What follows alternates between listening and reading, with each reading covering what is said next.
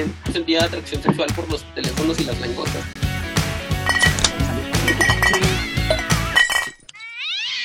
Vale. Bueno, bueno, bueno, bueno. Bienvenidos a todos. Esto es El Rincón de la Perdición, un espacio donde sus tres servidores, Chov, Javier, Javier Obscur y yo, Pin, les vamos a hablar acerca de la vida y de los chismes más relevantes de nuestros artistas favoritos. Esta semana les hablaremos sobre Gustav Klimt, un pintor austriaco, el estandarte de la sucesión vienesa, que es un artista que nos gusta demasiado y les estaremos hablando de su vida y sus más candentes chismes hoy. Aunque esté muerto. Candentes, ya sé. Chisme caliente. Oye, y la neta es que sí tiene muchos chismes candentes, La neta es que sí ¿verdad? está bien muerto. Sí. Ay, la neta es que también está bien muerto. Pero sí, yo también me sé dos que tres este cosas jariosas de Gustav. Jariosa. Jariosa es la palabra. Sí. Ya, no, Pues, no tengo para tanto empezar, chisme, se pero ve- quiero saber. Se vestía súper chido, tenía un estilo súper interesante. Era como de- de monje, ropa. ¿no? Oh. Sí, parece como un monje espacial, o sea, parece como que nos viene a colonizar de otro planeta. otro plan- Tiene Creo que eso no lo he checado. así como con detalles simbólicos austriacos interesantes. ¿Y él mismo se la diseñó o algo así? Probablemente. Es que, de hecho, su estilo está influenciado por muchísimas cosas. En realidad, el tipo pintaba en oro, o sea, Mm. como Eso sí lo vi. Su pintura tiene totalmente lámina de oro y tengo entendido que su familia, su hermano era orfebre, su papá era orfebre. Pues, eventualmente él tenía un poco de orfebre, ¿no? Porque todas las este, viruetas y bolitas y círculos y cuadraditos y todos los símbolos que les ponía, pues obviamente los hacía él en su estudio, ¿no? Entonces tiene algo de pintor y tiene algo de orfebre como por ahí. Una, un paréntesis, que es un orfebre? ¿Son de los que hacen como psh, cosas en metal? Psh, psh, psh. O Ah, Simón, sí, son de los que hacen este ornamentos con metales preciosos, Ah, particularmente pues en este Ah. caso con oro. Entonces sí, este se utilizaba mucho, incluso para la decoración de las casas antes ponían como detalles de las iglesias, este, como todo eso lo hacían los orfebres. Como incluso lo que se hace ahora vilmente en metal, ¿no? Como en las mesitas, hacer sus pinches. así.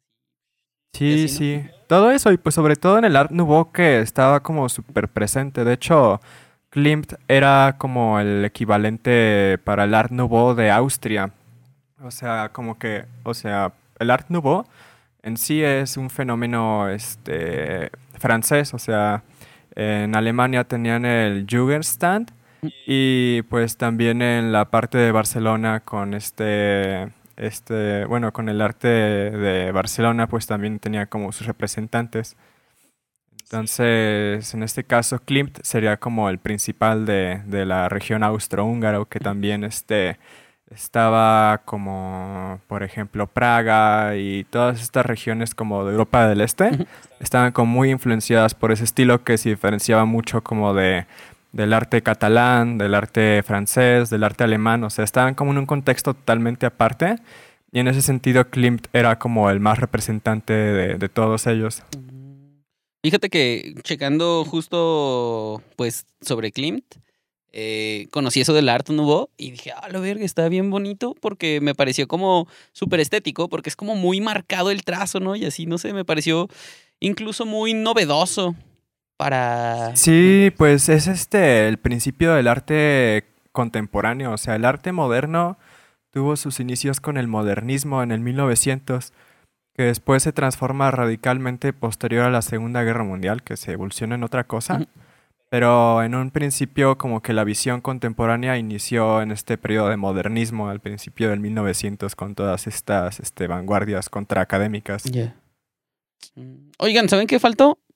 Quiero mencionarlo. No dijimos salud. Ya sé, yo también. ¡Salud! estaba- Ah, Salud. salud. No quería decirlo, pero ya lo dije acá. Ya sé. Pero cuéntanos, este, cuál es su historia, cuándo nació, dónde, cómo se llamaba. A ver, a ver, a ver, dejen busco las notas bien, que las tengo en varios lados, pero... Va, va. Ok, aquí va. Sí, nació con un Nace el tentáculo. 14 de Ah, julio de ¿también? 1862 en Baumgarten y muere el 5 de febrero de 1918 en Viena. Es pintor simbolista austriaco, uno de los miembros más célebres del Art Nouveau, en particular de la sucesión vienesa. que este fue la versión de Art Nouveau particularmente representante del Imperio Austrohúngaro y, y Viena, la capital, así como Praga y Budapest. Eh, su vida es comúnmente desconocida, pero se revela en sus cuadros retratos de mujeres entre el deseo y el impulso, así como en sus paisajes silenciosos, particularmente de los lagos que le gustaba retratar. Eh, se conocen alrededor de 200 obras de él hoy en día, además de 55 paisajes que son conocidos, en donde su motivo principal era el lago de Attersee, eh, un lago en el norte de Austria donde solía pasar sus primaveras desde el año 1890 aproximadamente. Entonces, eh, ¿por qué el año 1890? Es un año relevante porque para este año decide consumarse como artista y abandonar el estilo académico para Mm. representar su propio estilo, que sería el estilo que, que es este de la sucesión vienesa. Entonces, este pensamiento quedó plasmado como con un tratado que muchos artistas este, y jóvenes académicos reconocen este, en Viena. Eh, este tratado se llamó Versacrum y, o, la, bueno, o la Primavera Sagrada. Eh, esto fue publicado en 1897.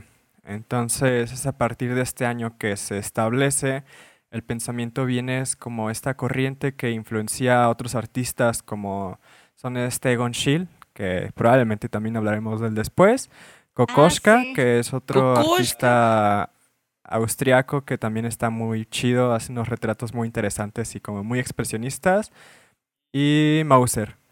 Entonces, en el año siguiente... Ay, perdón. Dime. Del que mencionaste dime. primero, eh, yo veo que es un artista que te gusta mucho, ¿no? ¿Cómo se llama? Egon Schiele. Ajá.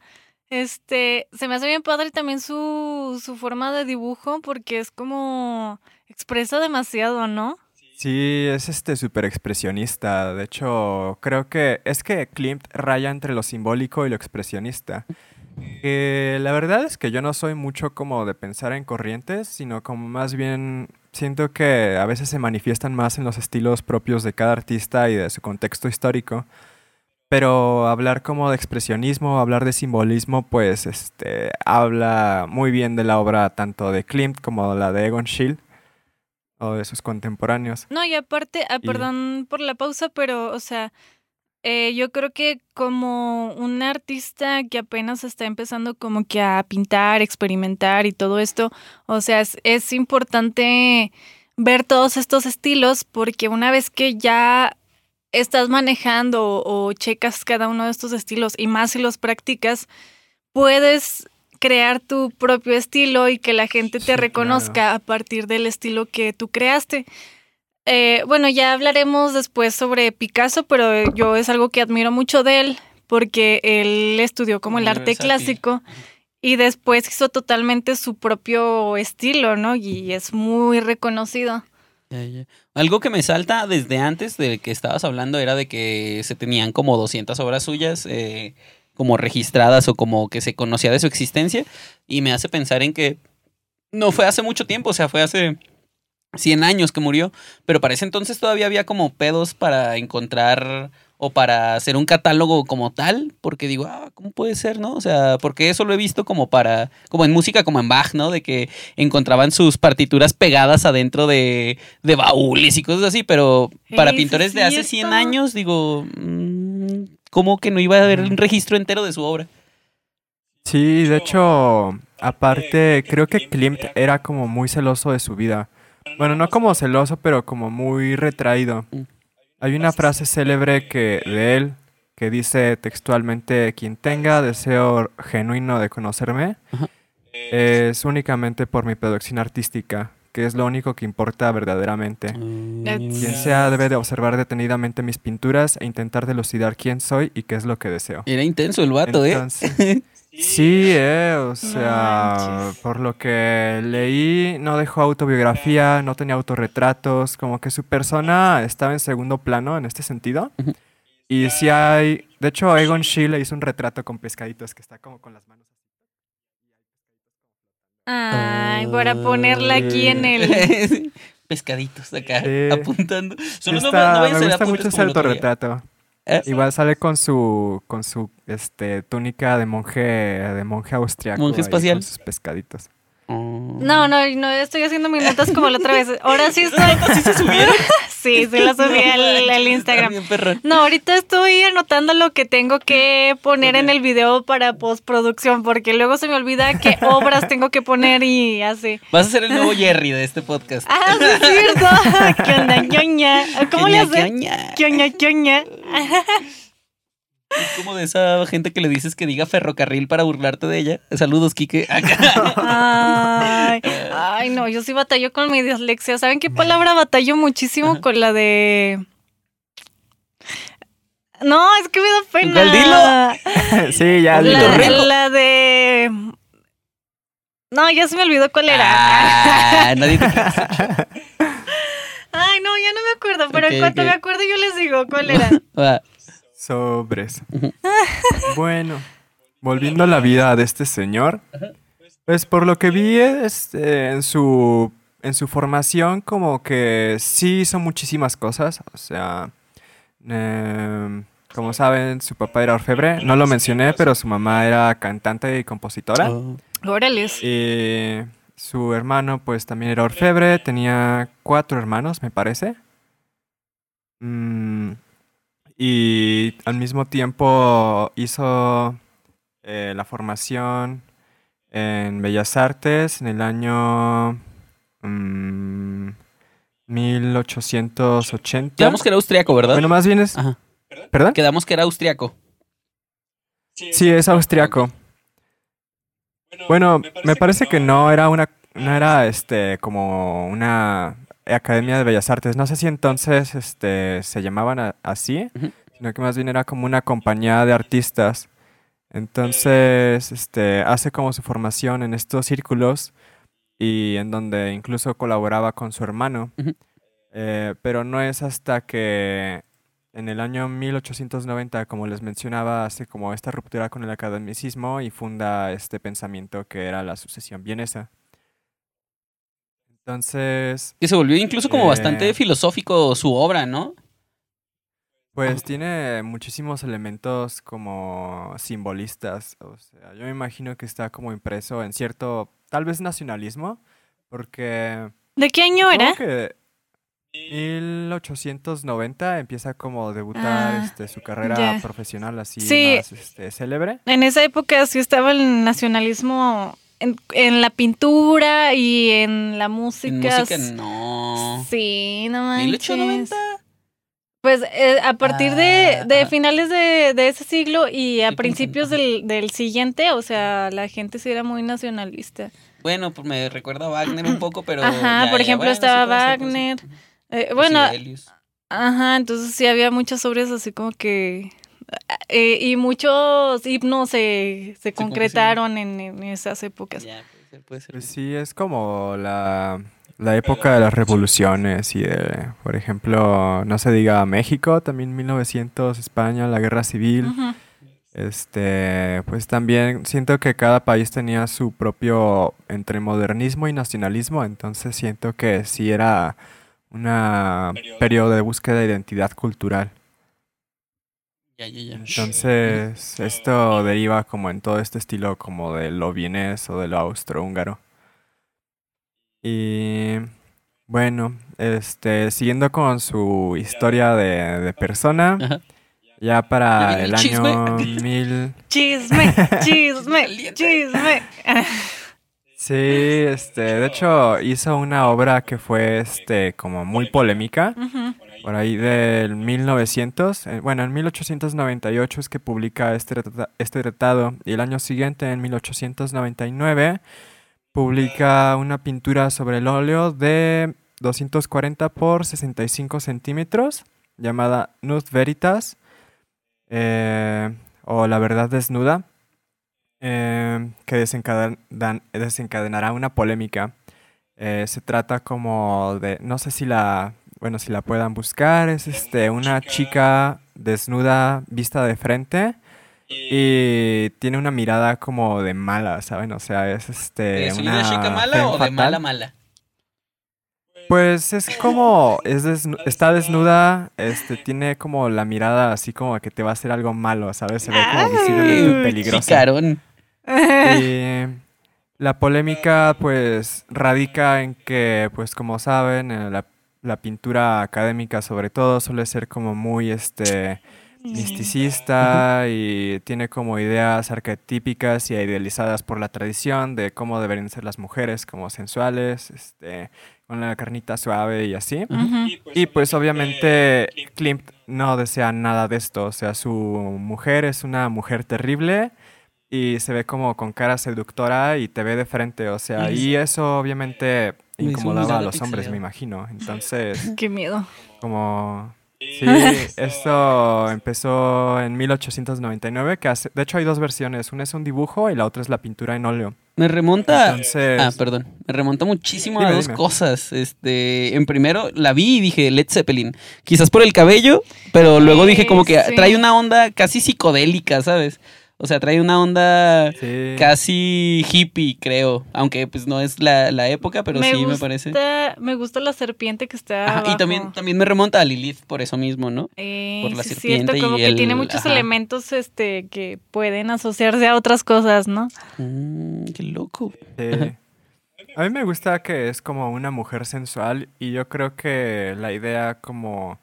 Yo siento que no, no necesariamente es como una mujer mala, sino que simplemente se ve como que tiene autoridad por su persona. O sea, es como... Sí, como un carácter que- fuerte, ¿no? Ajá.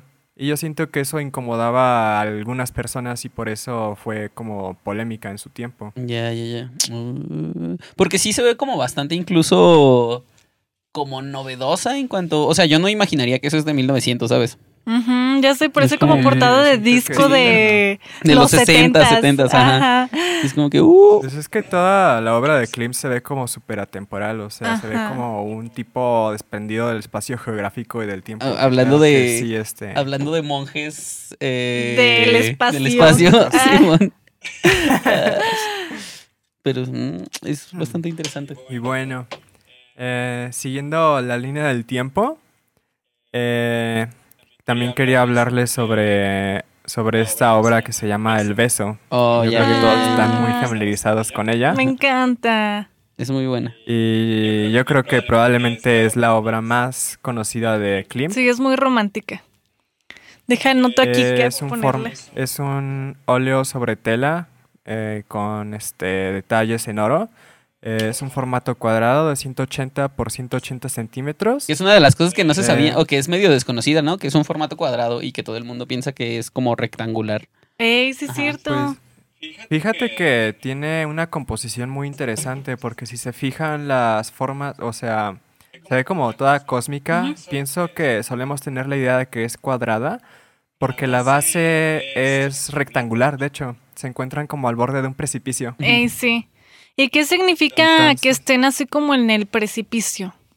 Yo creo que es porque van a Pues, querer en el amor. encontré una interpretación bastante interesante.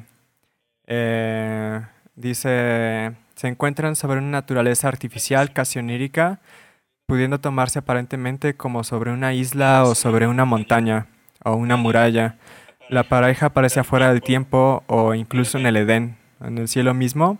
Esta pareja puede ser el pintor con su este, pareja Emile Floch. Es como su este como pareja más reconocida. Creo que eh, estuvo con ella varios años. Y aparentemente están apartados del mundo, en medio de una isla suspendidas, lo que parece el fin del mundo. Y está como acompañada de mucho ornamento y de muchos símbolos, con detalles es, formados en oro, eh, los motivos cuadrados del hombre y los círculos este, en espiral de la mujer. Sí, eso te iba a probablemente decir. tiene algún símbolo este, como místico de fondo. Sí. Y están suspendidos en el tiempo, en el espacio. Espera, ¿el hombre tiene en su, en, en su ropa cuadrados o qué símbolos son? Sí, son como. En la, en la base son como cuadraditos. Tiene como unos cuadraditos negros y la chica tiene como unas Espirales. espirales redonditas Porque, con puntos. Bueno, estamos de acuerdo que la, lo, los círculos Y, y las figuras que son como pues circulares están asociados a la mujer. Y, y las puntas, este, cuadrados, triángulos, ese tipo de cosas están asociados a lo masculino. Y sí me he fijado que Gustav utiliza mucho, pues muchas ornamentaciones y detallitos bien pequeñitos. Y también, no, no sé, pero este, otra cosa que, que, que siento que se, se me afigura también a esta obra es la carta del tarot de la número cero, que es la del loco, porque también esa carta está como en un precipicio en donde no sabes qué va a pasar, o sea, si está la nada, si hay un, si hay un este, un escalón o y así también está esta obra, ¿no? Yo creo que también va como muy por ahí, como del idilio, ¿no? El hecho del abismo, ¿no? De que está el abismo y ellos están en medio de la nada. Oh, no me sí es cierto. ¿Vas a ponerlo en las notas? Así que déjalo anoto. Sí, sí, sí. Haz de cuenta que, pues sí, es como, pues me parece muy, muy idílico, ¿no? Casi incluso tirándole a cosas como drogas o así. Eh, como este idilio de estar, pues sí, en medio de la nada, pero pienso que va un poquito más allá, pienso que va un poquito más como en el que es un solo instante, ¿no? Pero que es como un instante muy perpetuo, cualquier Prolongado, eterno. Ajá, cualquier Ajá. tipo de Plasma- sí, pues como si fuera una foto en que se queda en ese Así. instante para siempre. Ajá. Yo lo pienso en como una- divino. Eh, yo lo pienso como muy romántico en el sentido de que, o sea, sí, es una cápsula del tiempo en donde no sabes qué va a pasar y sin importar que no sabes qué va a pasar, allí están ellos dos Es como que solo está ese momento. y quizás está el riesgo, están los riesgos y hay muchas cosas, pero ahí están y así, entonces yo lo veo muy romántico. Ay, ya pues. Como esto de que me remonta a, a- ¿Cómo se llama este güey que hizo Arian Grey? Oscar White. Oscar Wilde que decía que el amor dura para siempre hasta que se acaba. Una cosa así, digo, ah, no mames, es algo muy similar. Hasta que ya no hay pero- más. Pero, y una de las cosas también como conceptuales o como eh, elemento artístico que me gusta mucho es esta onda de que es, es como muy definido el hombre en cuadrados y la mujer en cositas circulares, pero hay una parte en la que se pierden, ¿no? O sea, una- hay una parte en la que ya no Se defines. fusionan. Ajá. Y es como que, oh, no manches, eso se me hace muy bonito, muy, leles. muy significativo también, ¿no? Sí, claro. Incluso, no sé si alguna vez han intentado de dibujar figura humana. Ah, no. Que, pues, canónicamente las mujeres o la figura femenina siempre se suele representar como con formas un poco más curvas y los hombres con figuras un poco más rectilíneas, como más toscas. Ujú.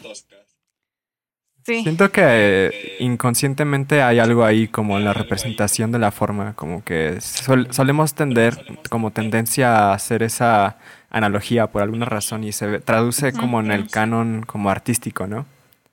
Sí. Definitivamente. Eso también. Pero sí me pareció también una gran forma de, de como mm, demostrar el amor y como la unión y como el cuando ya no sabes dónde terminas tú y dónde empieza la otra persona o como así. ¿Sabes? No me parece para nada enfermo, pero me parece como esta fusión de cuando Sí, estás pues súper está enamorado. bonito. Ajá. Oigan, tengo ganas de eruptar. Ay, no se crean.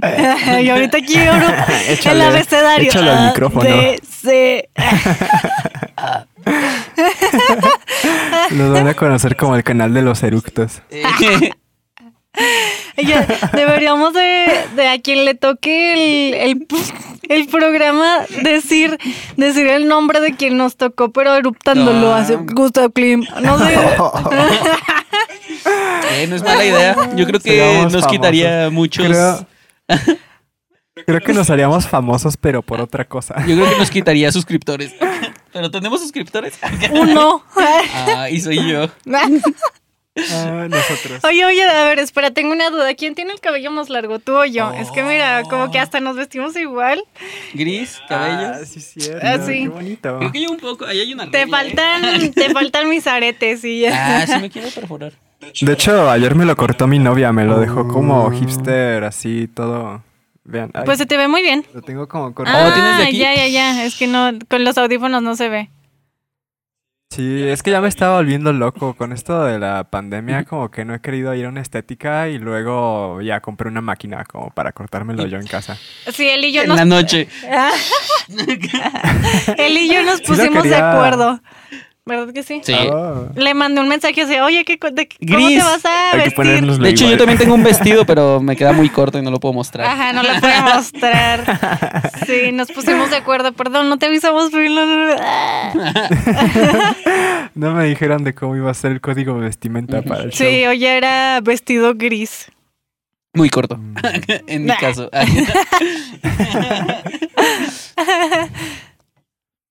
Y bueno, bueno, bueno. Regresando al ¿Qué tema. Regresando a la transmisión oficial, ya sé. eh, también quería hablarles de esta obra súper famosa que se llama El, retra- el retrato de Adolf Bloch Bauer, Ajá. que fue su mecenas en dos retratos. Se trata de una mujer, es la esposa de Ferdinand Ajá. Bloch Bauer. Ferdinand. eh, que- ajá. A ver, salud. Ah, sí, Ah. perdónanos. Es que estábamos. Estaba intentando prestar la mayor atención posible en ambas cosas.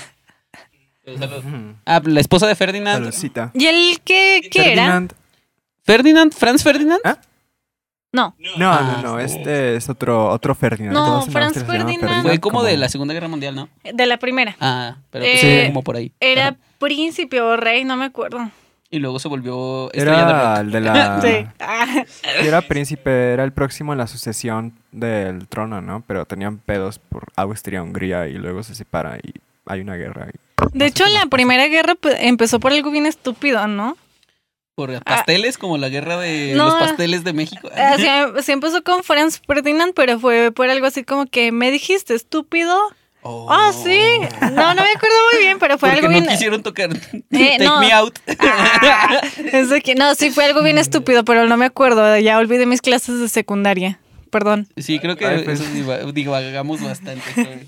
Ya sé. Me da la impresión de que la gente antes era como súper orgullosa, ¿no? La realeza Ah, como que se metían sí. pedos El golpe de del guante. bien, este, El guante. Lo reto a un duelo, señor.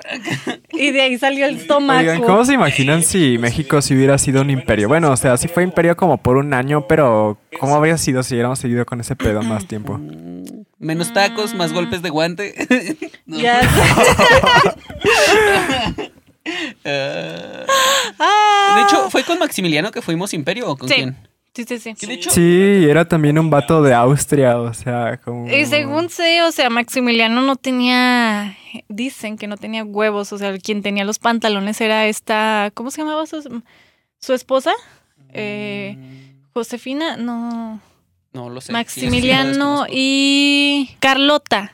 Carlota, Ajá. sí. Carlota era muy inteligente, estudiada, este, era una mujer así como, pues, intensa, con mucho carácter, entonces ella era realmente quien movía los hilos ahí. Pero bueno, eso será para otra historia, yo creo. hay que hacer un, De hecho- un blog de historia también, ¿no? Ya sé. Es que en la historia Hablando también hay de mucho chisme chismes. caliente. Mucho chisme De caliente. chismes internacionales, creo que, o sea, lo que tengo entendido es que en aquel periodo Austria y Estados, bueno, o sea, Europa como bloque y Estados Unidos tenían como pedos políticos acerca de quién iba a como regir México. Entonces, tengo entendido que todo, toda Europa este, apoyaba a Austria para que pusiera como su régimen imperial en México. Y Estados Unidos apoyaba a Benito Juárez para que los mandara a la... Ah, sí, es cierto, ¿verdad? O sea, Ey, sí. de hecho, les dio armas, los apoyó como estratégicamente militar para que ocurriera esto del fusilamiento de Maximiliano aquí en De hecho, las campanas de Querétaro. Eso, eso mismo de Maximiliano, no sé, no sabía si era él, pero ahora que lo dicen lo del fusilamiento, según tengo entendido, no era como tan malo, o sea, como que sí quería sacar un poco adelante el país y así, y en vez de exiliarlo lo mataron a la verga. Sí, no era mala persona, en realidad era más bien como la tensión política y militar que había en aquel entonces. Y pues también en 1900 se mataban por cualquier cosa. Golpe del entonces guante. Creo que... Oye, y en ese momento, Bueno. ¿quién estaba en Estados Unidos? ¿Quién estaba cuando estaba Benito Juárez? Es que era. de- Ay, No me acuerdo. no me acuerdo. No me acuerdo, pero. Jeremías Springfield. Ajá, creo que eh, el presidente de ese momento se hizo muy compa de Benito Juárez. Se hicieron compis. Thank you. Benito Juárez medía un metro veinte. Ah, Sí, no, era como un enanito. Se podría agarrar a putazos con Margarito y el Lo camonito. podías agarrar así. Sí, ah. ¿Dónde está bebé? ¿Dónde está bebé? Ah, Margarito No. para presidente. eh, pero está muerto, ¿no? Benito para. Margarito para presidente. Ah, yo pensaba que Benito para presidente. y Yo así de. No, otra pues ya- vez, Pues ya Benito fue. zombie. Ah. Invoquemos a Benito en la Ouija. Eh, ¿Tú que traes cartas de tarot impresas? Bueno, bueno, bueno. Y bueno, sí, Regresando divaga- divagamos muchísimo aquí. ok. Regresando. eh, estábamos hablando de esta señora que se llama Adele Block Bauer. Ah, sí, sí, sí. Que Era, es la esposa tenía cabello de castaño, ¿verdad? Francisco. Sí, tiene el cabello como más bien oscuro, no estoy seguro. Ok. Pero es la esposa de este señor Francisco, el señor Francisco, don Francisco Blockbauer, o Ferdinand Blockbauer para, Para Los compas. para sus compatriotas. Y aparentemente este señor hizo su fortuna en una empresa de azúcar, era defendido de la corona austriaca y por lo tanto pues también defendido de, de Klimt. Tenía un Bueno, montículo de azúcar. defendido de- Sí, la cual revendía. bueno, ya, ya, ya. Pues es que así funcionaban las empresas de aquel entonces. O sea, si la razón por la que Austria tenía un chingo de oro era porque era un país colonial y llegaban como a, pues, al mundo a poner sus minas. Y obviamente tenía un chingo de oro, ¿no? Y también un chingo de azúcar. Uh, Pero bueno, esa es otra historia. Como la sal. El punto. El punto es que esta pareja tenía un chingo de varo. Y Klimt le hace su primer retrato de 140 por 140 centímetros. Asimismo, el trabajo se trata en hoja de oro, lo que le da un valor icónico y claro monetario. En 1912, eh, unos este, eh, seis años después, siete. De hecho, haciendo un paréntesis No, ahí, cinco. perdón, este, justo Ajá. eso vi que lo de la hoja de oro fue algo también que causó mucha controversia, ¿no? Porque se, según entiendo, trabajaba una técnica que se llamaba como panoro o algo así, no sé, tú me puedes corregir, pero que era como muy usada antaño en figuras eh, religiosas y que solo se usaba como en cosas religiosas y que él lo trajo hacia cosas como populares, ¿no? Y que por eso lo veían así como si fuera un hereje o como de, hey, no manches, no debes estar usando ese tipo de arte que es totalmente religioso en cosas como más eróticas o, o mucho menos, pues, cosas así. Pero pues, Pues yo creo que si lo puedes pagar, pues vas, ¿no? Pero obviamente yo no podría pagar una hoja de oro para una pintura. pero en lo que se Pero que refiere. estaba como mal visto en esos momentos, por eso como que hizo mucha polémica. Pero en este lado, de- en este lado del mundo, porque, No, allá porque también. En, en Oriente, Ajá. este, por ejemplo, en China, en Japón, en, en esa parte Ah, del Yo Oriente, pensé que hablabas de México. no, este, en esa parte del Oriente se hacían también dibujos en láminas de oro. Por ejemplo, en el, en el museo, en el Rafael Coronel, hay un, hay una obra que son unas garzas pintadas en un lago y, y es en lámina de oro. Entonces es algo así como que ni siquiera tiene que ver con lo religioso, ¿no? Ah, no, pero yo digo que esta técnica como en especial, bueno, o al menos eso investigué, que, que era como llamada panoro o algo así. Que Comías se usaba pan muchísimo, mientras eh, mientras- pintar. Pan con oro. Este, pero Pintabas con un pedazo de bolillo. Pero bañado en oro. ya, por favor. no, pero sí, eso, eso entendía, pues, que fue como un poco visto mal por, por usar como técnicas muy, muy Mm. religiosas como del arte, pues. Pues siento que Klimt sí tenía como esta visión un poco como super mística. O sea, yo pienso que eventualmente en el periodo como que tenía pues la revaloración de... O sea, de todo estaba como en auge, ¿no? O sea, digamos, ya no estamos hablando de un arte religioso, tampoco como de un arte como que... Político. Sí, político, sino que era un arte totalmente, pues, inspirado en su vida y en, y en la, pues, en las personas que él conocía, ¿no? Entonces, siento que era como muy libre en sus motivos y, pues, obviamente yo creo que sí le daba como cierta espiritualidad a sus elementos, ¿no? Se ve como cósmico, místico, como... Siento que es un autor auténtico, siento que es muy, este, honesto con su obra. Oye, y aparte. Y... Ay, perdón. ¿No había este chisme de que se enamoraba de sus modelos o algo así? Oh, Un clásico. Sí. Ah, ah, o sí. sea, porque yo recuerdo De que hecho, este tiene- Ferdinand. Ferdinand se- se- hasta se emputó con, con Gusta por, por algo así, ¿no? Así Pues es probable que sí, yo creo que tenía como romances, este, como con sus modelos. Mm, Más adelante les hablaré como de una obra que también es muy polémica. Ya tenía como cincuenta y tantos años y este, hay un retrato que se robaron que tiene toda una historia. Pero bueno, ya que llegaremos como a esa parte, les, les hablaré un poco más de eso. Eso me, remonta como a dos cosas. Uno, que es como el fotógrafo, pero del 1900. Acá los fotógrafos de hoy. topas ese, topan ese cliché de que los fotógrafos es como que se dan a todas las morras que fotografían. ¿Neta? Sí, es ¿Dónde como un clásico así de que, ah, no manches. Ajá, de que los fotógrafos solo te dicen, oye, eres arte y te fotografían como para que te quites la ropa, pues. arte. ¿No? ¿Topan eso? No. Sí, bueno, es como un clásico. Y, pero luego también como que me pongo en sus zapatos y digo, bueno, siendo un artista, siendo intenso y teniendo, por ejemplo, que retratar a alguien, es como muy de observar de cerca a la persona, ¿no? ¿Se te? Eh, mi, Sí, mi sí. lápiz. Ah, ahorita, si no hay, ahí, acá hay uno, mira, ahí, psh, ahí hay lápices y... Bueno, bueno, bueno. Ah, perdón. Entonces, no le hizo un solo retrato, le hizo dos retratos. Y este segundo retrato mide 190 por 160. Este es totalmente de, de óleo, ya no le puso hoja de oro, pero también está muy lindo si lo buscan. Oh. colores violetas y verdes y cosas bonitas por ahí. Y aparentemente ambas obras fueron extremadamente reconocidas y valiosas en su tiempo. Fueron difundidas por la prensa, por medios este, impresos y llegaron como literalmente a todo el mundo. Era como el estandarte de este movimiento austriaco. Y en su testamento, posteriormente, cuando fallece en 1923, eh, Adele Blockbauer decide donarlo, así como cuatro paisajes de la ciudad de Viena. Sin embargo, desde 1938, en el contexto político de la Segunda Guerra Mundial, que anuncia el ascenso de la Alemania nazi, Ferdinand Blockbauer decide volver a tomarlos. Sin embargo, este, algunas de estas pinturas fueron este, destruidas y dañadas irreparablemente.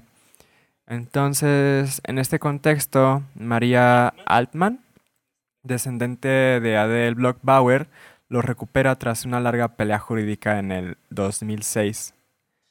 Y posteriormente, el primer retrato en hoja de oro fue comprada por 135 mil millones de dólares en el ¡Ah, 2006. no!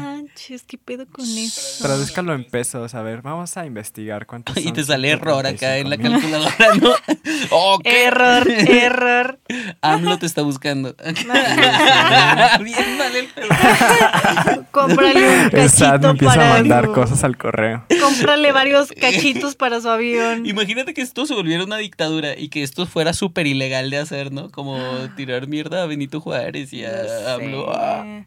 Changos. Bueno, Porque, pues, esto sí. no sucedió. ¿Puedes Ah, no blurrear man- mi cara? No manchen. No sé cómo se lee esta cifra, o sea, cuando pasa de los miles de millones ya es un billón. Sí, no, ajá, un millón de millones. No, es que sí pueden haber 10 mil millones o 100 mil millones, Bye. pero mil mil millones ya Ah. sería un billón. Ajá. Ok, entonces, ¿es dos billones o dos mil millones? Es que, no, si hay 2 mil millones. Te digo, un millón de millones ya sería un billón. Ah, ok, Ajá. ok, ok. Como que mi cerebro no procesa esa, esa unidad, ¿saben? O sea, como que nunca he tenido como miles de millones de algo, entonces es como de... Eh, pero es que ¿cómo miles. esa? Es que solo Bueno, piensa el que. punto cuando- es que ah, en pesos mexicanos se vendió en 2006 No manches. en... eh, ya lo volví a olvidar. 200... No. 200 mil millones. Bueno, ¿cuántos números son? Díctalo. Son un, dos, tres, tres. Son nueve, son diez, diez cifras. No 10 manches. cifras. A ver si son. Por ejemplo, si fuera uno. uno, se- Dos, tres, No, serían- cinco, seis, 100 millones, ¿no? Mira. A ver. ¿A cuántos son 9? Ah, no, entonces son 100 millones. 100 millones. No más. Sí, son. cien- Bueno, si fuera un 1 la cifra, pero ¿cuánto es? A ver, déjenme se los escribo en el chat porque la verdad no sé cómo leerlo. Estoy muy bueno. confundido y eso que estudié en ¿Y ingeniería. de cuán- yo cuánto por cuánto era? No inventes que. A ver, déjense los pongo en el chat. Va, va, va. Sí, aquí ya tenemos Pero- el Ahí chat. les va. ¿De cuánto por Eso cuánto es lo era? que cuesta en pesos. Yo creo que Javi sí sabe. Ah, sí, sí, sí, son dos mil millones, pero es que soy muy ciego. Dos mil millones novecientos. Ah, sí, 2 mil millones No. 911 mil. Más bien sería dos mil novecientos once. Dos mil novecientos once millones. Ajá. 2.911 millones 220 mil pesos. 227.750. Eh, Simón. No manches. O Verga. sea, batallamos para leer este pedo. Sí, qué mal. Qué mal hecho está eso. Pero es que en inglés Bueno, eso, eso sí hablando- sería un billón. Ajá. Porque en inglés un billón no se maneja como en español. Pero bueno, X, ese es O otro sea, tema. Suena como hasta bien. No, no sé cómo explicarlo, pero suena hasta como ya bien repulsivo. Sí, suena bien obsceno. Pero es muy obs- es una cantidad muy obscena, Como porno ¿no? numérico. Sí, bueno, el punto es que esta obra fue comprada en el 2006 por esta cantidad absurda de dinero por el coleccionista obscena Roland de dinero. Lauder y está expuesto en la galería Neo de Nueva York. Es un heredero neoyorqués de la sucesión vienesa. Oye, espera. Entonces, es un tipo... ¿Cuál pintura es?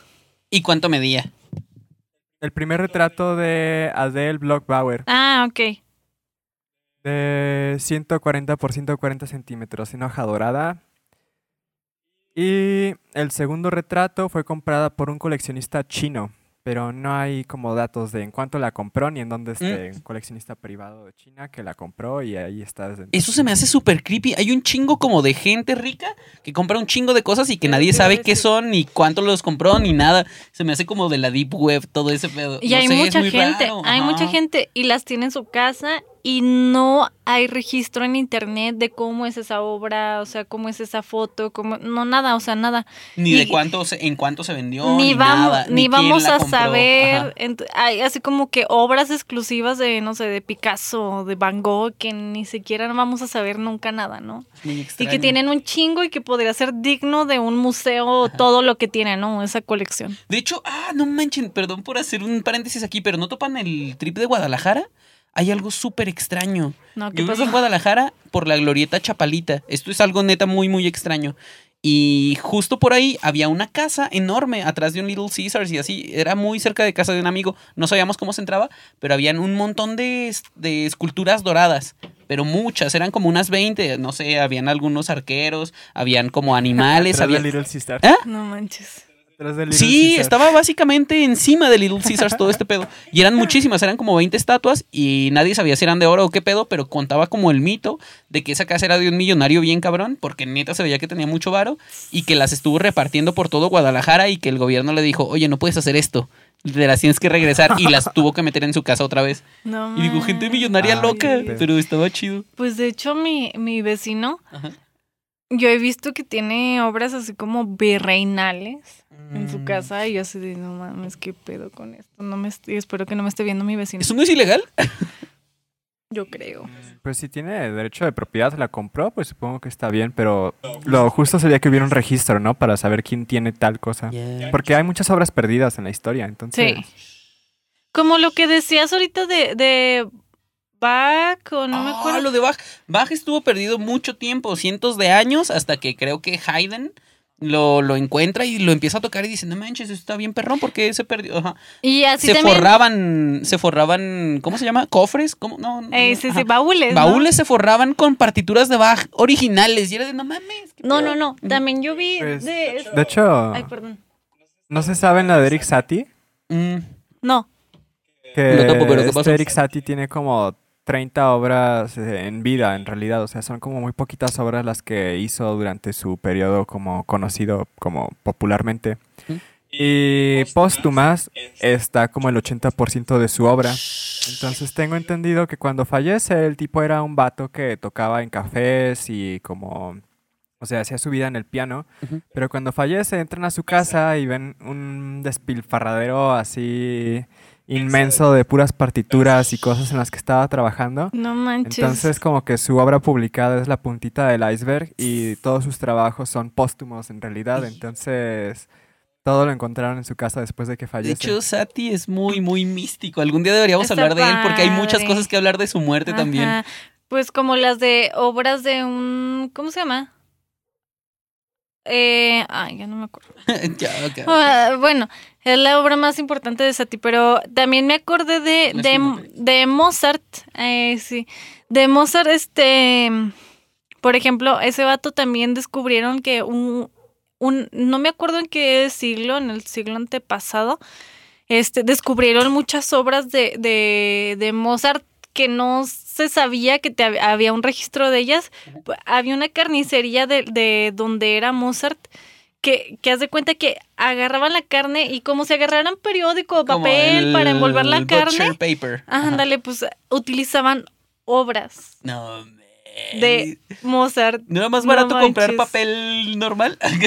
Pues es que las tenían ahí, entonces se les hacía fácil como que... Y entonces, Agarrarle un cachito y... ah, imagínate, no mames, no. Sinfonía ensangrentada, opus 23. Entonces muchas sí se perdieron por, por ese pedo. Verga. Pero bueno, Sí, continuemos. Bueno, continuando, este, la próxima obra de las que les quiero hablar es el paisaje de Attersee, o los paisajes de Attersee más bien. Eh, algo súper destacable de la obra eh, de, las, de los paisajes de, de Klimt es que pasaba de usar la hoja de oro a utilizar totalmente el color verde. Entonces, entre los 55 paisajes del autor, la mayoría son del lago Attersee. Es el lago austriaco en los alrededores de Salzburgo, donde el pintor pasaba la primavera desde 1897. Y es relevante porque desde 1897 es cuando el autor decide tomar el rumbo de la dirección de la sucesión vienesa y escapar del academicismo. Entonces, sus motivos de paisajes están fuertemente relacionados con su ruptura con, con la dirección tradicional del arte y con la instauración de, de sus motivos, que igual sus motivos normales eh, están hechos completamente en hoja de oro, pero también tiene estos 55 joyitas que están totalmente en color verde. Eso está muy intenso.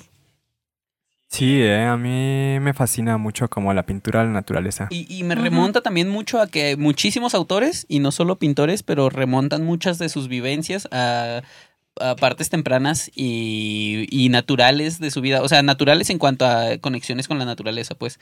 Y en cuanto a. Pues también, también pasó con Goitia, ¿no? Ajá, sí, sí, De sí. hecho, sí, sí. en el episodio pasado estábamos hablando de cómo se decide por la Academia San Carlos en lugar de las armas.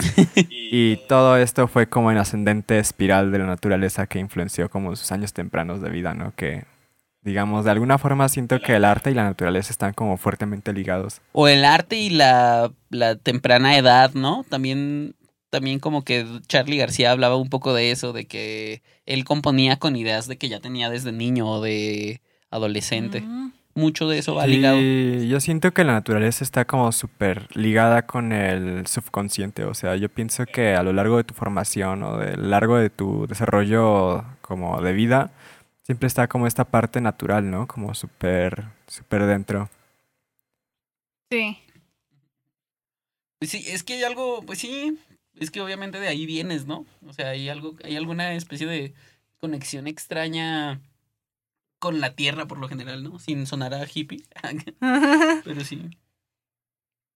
Sí, de hecho, me pasa mucho cuando voy a visitar a Zacatecas, porque ya hace un año que no vivo allá, pero siempre que visito como que de alguna manera nuestras, nuestra retina o como que los colores que percibimos del ambiente están como muy marcados del lugar en el que estás. Entonces, de alguna forma inconsciente, cuando llega a Zacatecas, me queda esta impresión súper fuerte como de del paisaje desértico, como con el zacate todo este amarillo, color cremita y el cielo súper azul.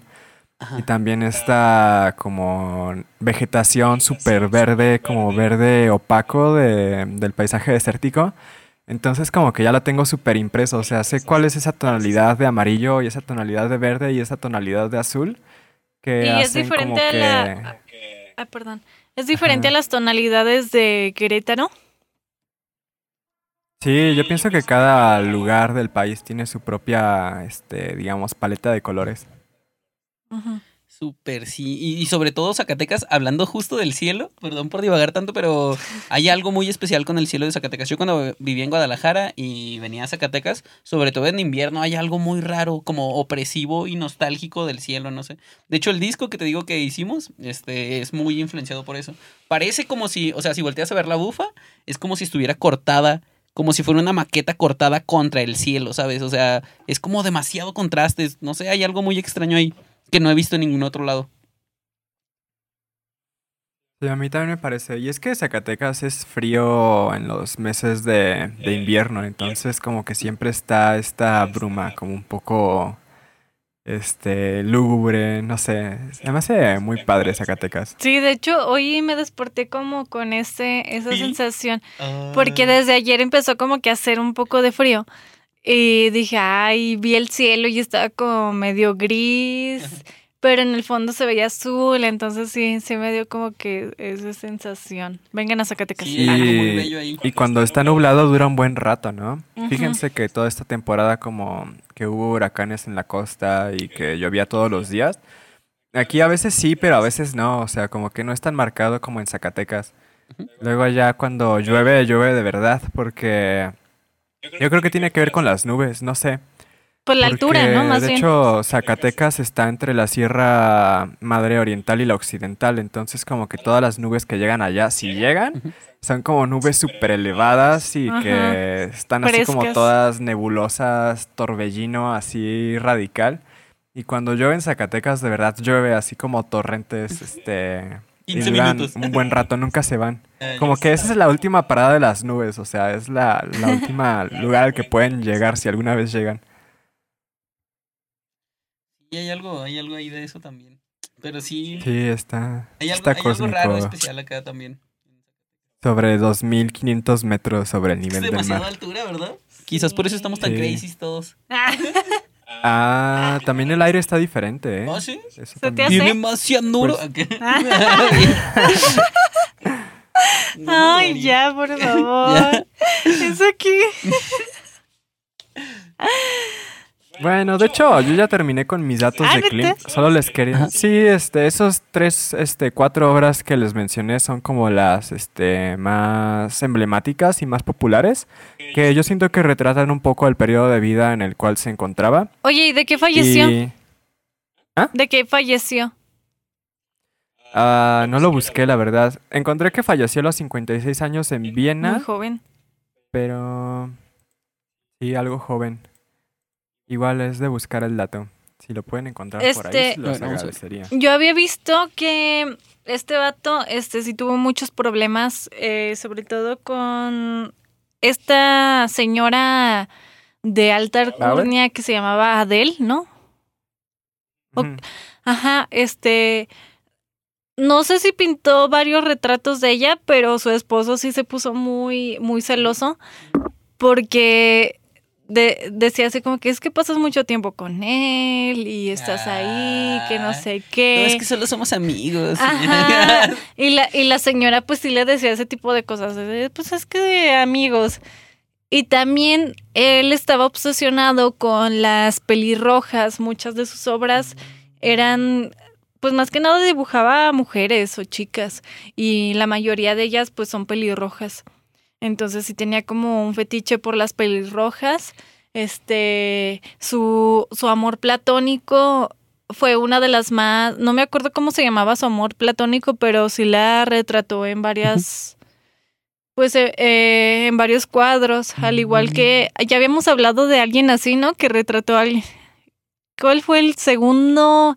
En el segundo episodio hablamos de, o en el primero, no me acuerdo.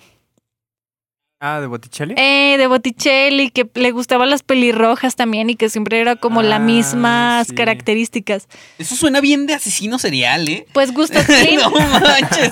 Eso de no, sí, tiene, este, son pelirrojas, jóvenes, tienen las mismas características que le recuerdan a su madre. Es como, no mames. Al menos las pinta y no las mata.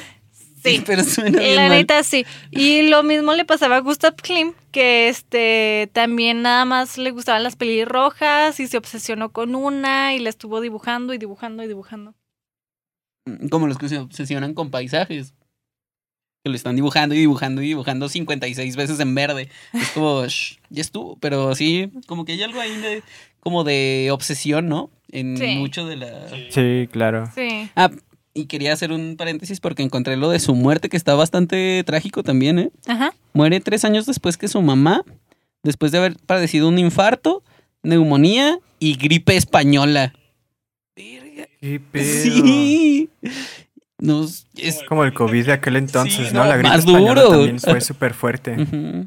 No manches. De hecho, fue Creo que la gripe española también llegó a muchos miles de personas a lo largo del mundo, no solo en Europa. Fue como el COVID de su tiempo. Ajá, y que mataba Ah, incluso 1900. jóvenes y así, ¿no? 1915 falleció. Sí, No 1915, inventes. sí. Ah, no, pero 1918. qué más pedo es... 1900 qué, perdón? 18, porque dice que su madre muere en 1915 y él muere tres años después. Pero ¿será que esto de la epidemia es algo que pasa como en todos los principios de siglo? o qué, ¿qué? qué ¿Estamos rollo? hablando Pues, de cosas místicas? Yo había visto que pasaba cada 100 años, así como que en los 20, mil no- en 1820, 1920, 2020. Pero no sé, no es una teoría. Porque siempre es como bien cíclico lo que uno hace, ¿no? Te Pues metes a sí. dieta en septiembre, la rompes en diciembre. Estás. gripe española, ¿Eso qué? la gripe española fue en 1918. O sea, Entonces le cuantos años de tocó- diferencia de nosotros en el mil. O sea, y es una influenza del tipo H1N1. O sea, esto no es historia nueva. es-. Y estoy intentando casos confirmados 500 500 mil millones. Otro de esos números. eh, Fallecidos. Ya obscenos. sé. Fallecidos Obsceno. entre 50 y 100 millones estimados. Es que mira, sus Ah. obras eran bien bellas. Bueno, Es, como demasiado ornamentado y dorado. Me gusta. Sí, me gusta mucho el dorado. Y me gusta mucho como este, el, el dorado de las obras de, bueno, volviendo al, a Gustav, ¿no? Está el dorado como en el fondo y luego después dibuja estas mujeres muy hermosas y estéticas con el cabello que sobresale así muy oscuro, oscuro profundo, negro y con los ojos azules y es como que no inventes, o sea, es, es muy hermoso. Oigan, chicos, debo ir al baño rápidamente porque no lo aguanto más. Ah, Ahí hay una botella, Tú ve, tú ve. no te, te creas. no, otra vez. Solo que tienes que brincar eso. la mesa. Sí. Y de hecho, ya lo último de lo que les quería hablar es de una, una cosa que acaba de ocurrir hace bastante, muy poco tiempo en realidad. Ajá. Es el robo y el increíble destino del retrato de una dama. Órale, ¿en dónde? Esto ocurrió en Italia, en el Museo de la Plaisance o Plaisance. Es que lo encontré en un artículo de, de Europa, entonces es una ciudad que está entre Parma y Milán. Ajá. Aparentemente en 1997 robaron esta obra y los reportes de policía inicialmente pensaban que se la habían llevado por el techo No y que la habían desprendido del marco. Pero más adelante, como que esta obra reaparece, o sea, digamos, reaparece pero en forma de copia, Ah, no nunca encontrándola en la original. Entonces, apenas en el 2019, Ajá. un jardinero, limpiando como la parte exterior de la galería, la encuentra en una trampilla así como escondida en una bolsa negra. No inventes. Y ya le hacen como las pruebas oficiales y le hacen como todo lo necesario para, para decir si se trata de un Klimt original o una copia. Y ya encuentran la versión original porque de hecho creo que hubo una confusión. O sea, fue tal la polémica de esta pintura que se hicieron un chingo de reproducciones. O sea, desde 1997 que se perdió. eh, como que la empezaron a... O sea, se hace la noticia, la gente la empieza a vender así como para todos lados. De hecho, tengo entendido que una figura pública, no sé si de Francia o algo así, la intentó de comprar. La Ajá. detuvieron en la frontera italiana, vieron que tenía su dirección, luego esta persona huye y atrapan la, la, la pintura, pero era una copia. Entonces, te digo, hicieron un montón de copias después de que se pierde. La original nunca apareció hasta 20 años después y la encontraron el año pasado en un jardín de la galería por un jardinero. No manches, ¿qué onda con eso? Por un jardinero. ¿Y ahorita dónde está? ¿Ya en un es museo? como- y luego la están súper guardando, o sea, está en un lugar súper escondido de la galería con protección y la exhibieron cuando la encontraron. Pero desde entonces la tienen súper resguardada y súper cuidada. Pero lo sospechoso es que Ajá. dicen que no está en estado como para haber durado 20 años en una bolsa negra en el jardín. O sea, estaba Exacto. en perfecto estado. En una trampilla, pues no inventes, ya estaría podrida o algo así, ¿no? ¿Quién estuvo 20 años en un jardín? de. Tú. ¿Muerto? ¿Yo? El retrato de una dama. Oh. Y de hecho, esta obra, les digo que tiene dos versiones oficiales, pero se cree que una de esas versiones es una copia. Porque en este rollo de que se perdió y la encontraron, eh, hicieron miles de versiones. O sea, bueno, no tal vez miles, pero sí intentaron de venderla como original a un montón de personas. Mm, Y algunas las atraparon en la frontera italiana. Y la original, pues obviamente queda como el misterio, ¿no? Que acaban de encontrarla en el 2019. Y la leyenda cuenta que esta pintura este, la pintó Gustav Klimt meses antes de su muerte. Y se trata de una dama de identidad desconocida que se cree que era un amante de Gustav Klimt a los 56 años. Es que el vato te digo que tenía un chingo de amantes. ¿Qué- qué? sí, en serio. ¿Es bueno? ¿Es bueno? Para un Sí, artista, supongo. neta. Y ¿Era pelirroja? ¿Era igual que todas las demás, acaso? estaba obsesionada Creo con que las sí era pelirrojas. pelirroja, ¿eh? No estoy seguro. Pero ¿y luego por qué todas las pelirrojas caerían también? ¿Hay algo ahí? ¿Cómo, cómo funciona eso? No sé. No, la neta no sé. Estoy demasiado No, sí tenía el cabello ebria. negro. No te creas. ¿Qué?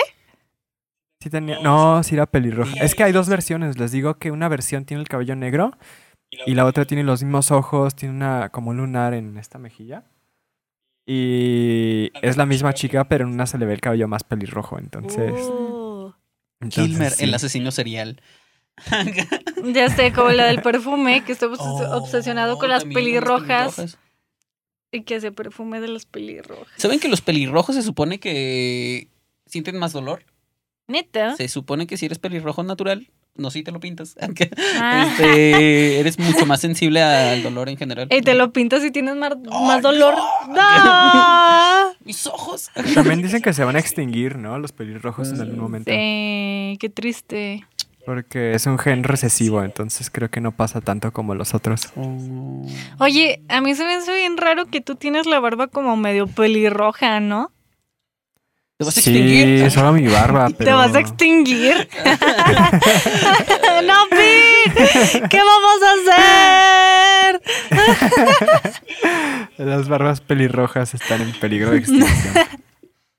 No, ya había visto que eso era como un gen, o sea, normal de que los hombres tuvieran el cabello oscuro y, el, y la barba pelirroja, nada más era cuestión ahí como de Sí, sí he conocido varias personas que también la tienen pelirroja por alguna razón. Ajá, Sí, sí. Es algo que sí pasa. Sí, está bien raro eso, pero es normal.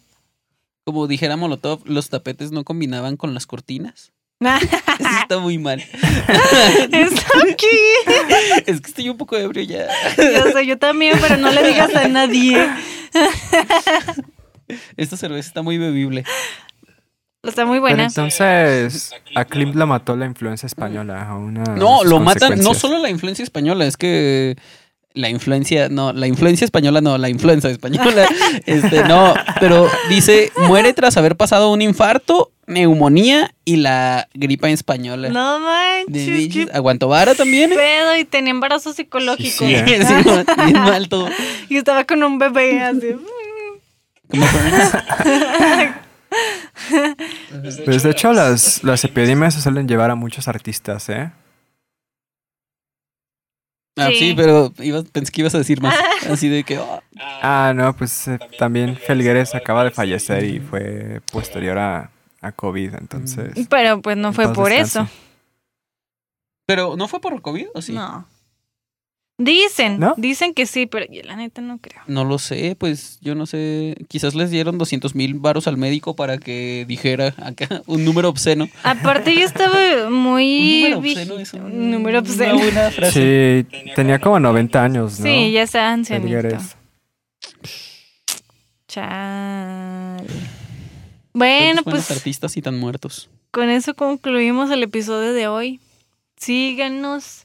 Creo que esta vez estuvo más divagante que por lo general. O sea, normalmente divagamos, pero hoy sí siento que estábamos en otro lugar. Sí, no manches, viajamos a muchos lugares Incluso- muy raros. Y la otra vez estaba crudo y yo pensé que iba a divagar mucho más, pero no. Pero no. Hoy estaba totalmente sin cruda ni nada, apenas estoy bebiendo. Y es como, ¿qué está pasando acá? ¿Qué está Y pasando? no lo entiendo, no lo entiendo. Es la recesión del alcohol. Eh, Muy bien, pues este, pues sí, ya, ya acabamos, ¿no? Ah. Sí, Sí, sí, sí. Síganos, mucho. síganos en nuestras Síganos redes. en sigan todas a- nuestras redes sociales. Ajá, sigan a Javier Obscure. Síganme en Spotify y en YouTube y en todos lados. Vengan a Zacatecas. Escúchenos y recomiéndennos. Así que. Publíquenos en sus historias. No se obsesionen con pelirrojas. O sí, no, no sé. No, pero sí, píntenlas, no las maten. Pero no arti- Ujú. hagan arte. Y pues bueno, cuídense mucho, los amamos. Adiós. Adiós. Los amamos a todos. Bueno, déjale, pongo pausa. Ya. Bien. Yo también para tener el audition.